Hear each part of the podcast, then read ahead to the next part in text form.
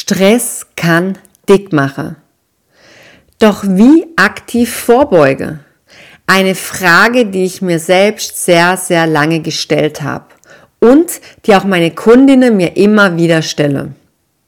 In der kurz und knackige Folge heute stelle ich dir zehn essentielle Punkte vor, wie du deinen Körper entstresst hältst. Viel Spaß! Herzlich willkommen zu Soul Food, deinem Podcast rund um einen gesunden Lebensstil im wilden Alltag. Ich bin Jeanette Eckert und möchte dir zeigen, wie du dein Wunschgewicht nachhaltig erreichst und einen gesunden Lifestyle etablierst. Und das ganz ohne auf bestimmte Lebensmittel verzichten zu müssen oder viel extra Zeit zu investieren. Bevor wir beginnen, wenn du Folge 4 verpasst hast, in der ich dir erklärt habe, wie Stressfaktoren sich negativ auf deinen Körper auswirken und dich sogar dauerhaft und langfristig dick machen können, hör doch nach dieser Folge da mal rein. Es könnte wirklich mega interessant für dich sein. Wenn Termindruck und Hektik dazu führen, dass dein sowieso schon gehetzter und gestresster Körper voll ist mit Stresshormonen und du vermeintlich keine Zeit hast, etwas zu essen und deinem Körper somit benötigte Energie zu geben, führt dich das auf Dauer immer weiter weg von einer nachhaltigen Gewichtsabnahme. Diese zehn Punkte helfen dir dabei, das zu verhindern und deinen Körper durch den Alltag durch so entstresst wie möglich zu halten. So vermeidest du Stressfett auf der Hüfte, am Bauch oder an deine Extremitäten. Punkt 1. Iss regelmäßig. Das heißt vier bis fünfmal am Tag und beginn mit einem wertigen Frühstück. Für die Süße unter uns kann es zum Beispiel Müsli sein. Auf meinem Instagram-Account habe ich sowohl im Feed als auch in der Highlights einige Rezepte dafür. Und wer es lieber wenig deftig mag, der greift zum Beispiel zu Vollkornbrot, Hüttekäse, wenig Rohkost und einem Ei.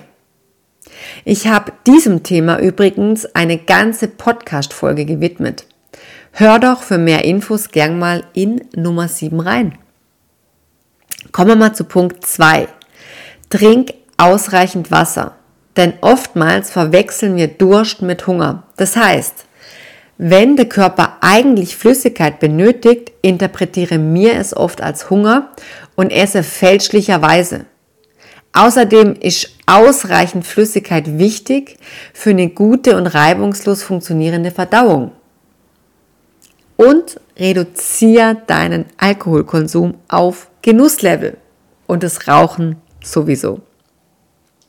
Punkt Nummer drei. Naschen ist ausdrücklich erlaubt. Wenn die Nascherei, dann direkt nach dem Mittagessen oder vorm Sport. Denk immer an das Säbelzahntiger aus Folge Nummer 4. Der Zucker gibt dir dann Energie für ein gutes Training und hilft dabei, dass du im Anschluss daran besser regenerieren kannst, kein Heißhunger kriegst und in kein Energieloch fällst. Nummer 4. Trainiere mit Köpfchen und Energie. War der Tag körperlich zehrend?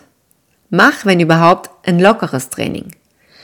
Mobility, Techniktraining, ein langer Spaziergang, eine kleine Walking-Runde und fahr dich nicht noch bei einem hochintensiven Training an die Wand. Und denk dran, gib dir zum Training ausreichend Energie. Nummer 5. Schlafe ausreichend bzw. gönne deinem Körper regelmäßig Auszeiten. Merk dir immer, je besser ein Körper regeneriert ist, desto besser kann er Fett abbauen. Nummer 6. Geh nach einem anstrengenden Tag mindestens 20 Minuten an die frische Luft spazieren. Bei Wind und Wetter.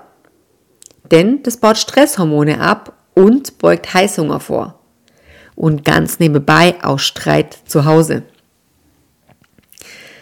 Nummer 7. Hör auf dich. Erkenne Signale deines Körpers und deiner Psyche. Wie lange kannst du deinen derzeitigen Alltag noch durchhalten? Ist Besserung in Sicht? Wenn nicht, was kannst du tun? Du darfst delegieren. Du darfst Nein sagen. Du darfst an dich denken. Du musst nicht die ganze Welt retten. Nummer 8. Stelle andere nicht ständig über dich selbst. Auch deine Kinder nicht, wenn du welche hast. Nur wenn du gesund bist, zufrieden und funktionsfähig, kannst du andere unterstützen. Auch hier der kleine Reminder, andere nicht ständig über sich selbst stelle, bedeutet regelmäßig zu essen. Gehe deinen Bedürfnissen nach. Nummer 9. Kurz und knackig. Nimm dir Auszeiten. Dein Körper ist kein Daueruhrwerk, das äh, die ganze Zeit laufen kann und wird. Er wird sich sonst diese Auszeiten selbst holen. Aber davor holt er sich Energie. Und zwar in Form von Zucker, von Fressattacke. Und Punkt Nummer 10, ein ganz, ganz wichtiger Punkt. Nörgle nicht ständig an dir und deinem Körper rum auch wenn du dich derzeit nicht wohlfühlst. Versuch was anderes. Bedank dich bei deinem Körper, was er zu leisten imstande ist. Und dann setz dir ein erreichbares Ziel und überleg dir, wie du es erreichen kannst und was sich dafür ändern muss. Und dann komm ins Tun. Ich möchte noch eine ganz persönliche Ergänzung machen. Wenn du Veränderung möchtest, musst du bereit sein, diese auch in dein Leben zu lassen. Keine neue Handlung bedeutet immer dieselben alten Resultate. Nur du allein hast es in der Hand, ob du dein Ziel erreichen kannst. Die äußeren Umstände sind da. Aber wie du mit ihnen umgehst, wie du darauf reagierst und was du daraus machst, das liegt immer ausschließlich in deiner Hand. Also sind hier Punkte gewesen, von denen du denkst, dass du sie nicht verändern kannst, weil es einfach so ist. Dann hör die Folge jetzt nochmal und betracht genau diese Punkte unter dem Aspekt der Selbstverantwortung. Du kannst deine Reaktion auf äußere Umstände verändern und somit deine Handlungen und somit deine Ergebnisse. Konntest du aus dieser Podcast-Folge wieder Mehrwert für dich mitnehmen, dann freue ich mich über eine positive Bewertung bei deinem Anbieter und natürlich, wenn du diese Folge auf deinem Insta-Profil teilst und mich verlinkst. So können mir noch mehr Frauen zeigen, wie sie ihr Traumgewicht erreichen und ein gesünderes, zufriedeneres Leben mit ihrem Körper leben, statt gegen ihn.